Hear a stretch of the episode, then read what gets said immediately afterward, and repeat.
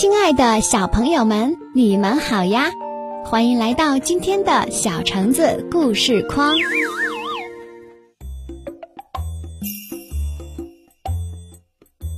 小熊可可，小熊可可本来住在一个大商场的玩具柜里，每天每天他都在等，等一个孩子把他带回家。别的玩具小动物和娃娃们像它一样，也在等。商场里人来人往，人们忙着买各种各样的东西，但好像没有人想要一个穿着绿色灯芯绒背带裤的小熊。有一天早上，一个小女孩来到可可的跟前，停下，她看着小熊明亮的眼睛。一直看着，啊，妈妈，他说：“快看，这就是我一直想要的小熊。”今天不行，亲爱的，他妈妈叹口气说：“我们已经花了太多的钱，而且它看起来不怎么新了，裤子的背带上掉了一颗纽扣。”可可看着他们转身离开，难过极了。我都不知道我掉了一颗扣子，他自言自语。今天晚上我就去找找看。那天夜里，等买东西的人走光，商店关门以后，小熊可可小心地爬下来，在地板上找来找去，想找回他那颗丢失的纽扣。突然。他觉得脚底下的地板在动，原来他不小心踏上了自动扶梯，正在一级一级往上升呢。这是一座山吗？可可又惊奇又兴奋地想：“我早就想爬山啦！”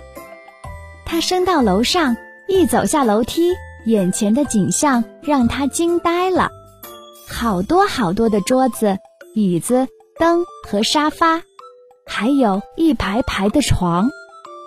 这一定是个宫殿。我好像一直就想住在一个宫殿里。可可吸了一口气，轻声说：“他在这些家具中间踱来踱去，心里很激动。这肯定是床。我一直就想睡在一张床上。”说着，他爬上一张又大。又厚的床垫。忽然，他看见有个小小的、圆圆的东西。怎么，我的纽扣在这儿？他高兴地叫起来，弯腰去捡。可是那颗扣子和其他扣子一样，紧紧地缝在床垫上。可可用两只小爪子抓住纽扣，用力地拔呀拔呀。只听“噗”的一声，扣子拔出来了，他也从床垫上翻滚下来，嘣！他撞倒了一个高高的落地灯，叮铃邦啷一阵响。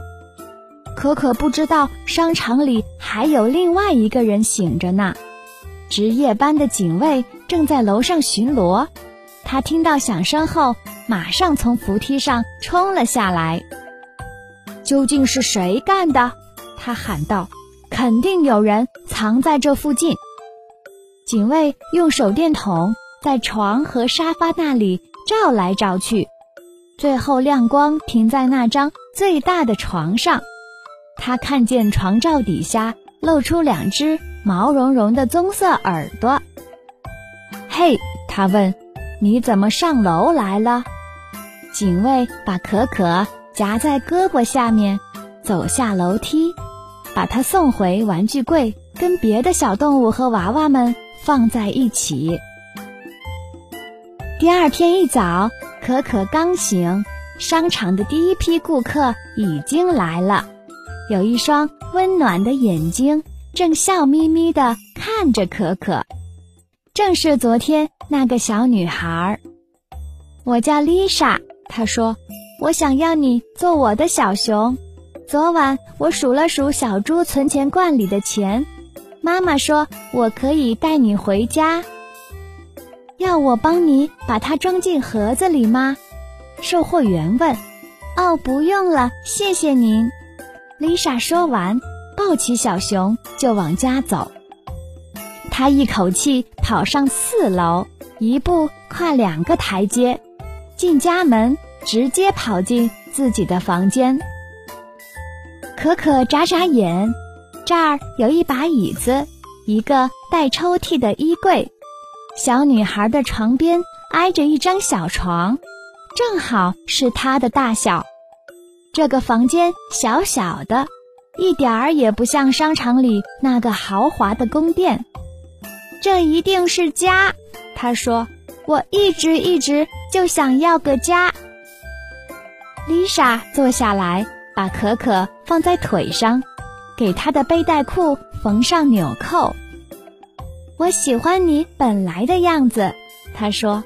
不过系好背带，你会更舒服些。你一定是朋友，可可说。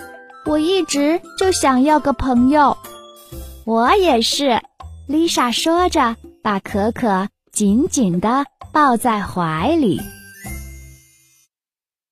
本故事转载至网络。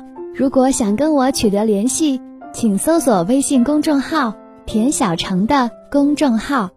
好了，亲爱的小朋友们，今天的故事就讲到这里啦，我们下期再见吧。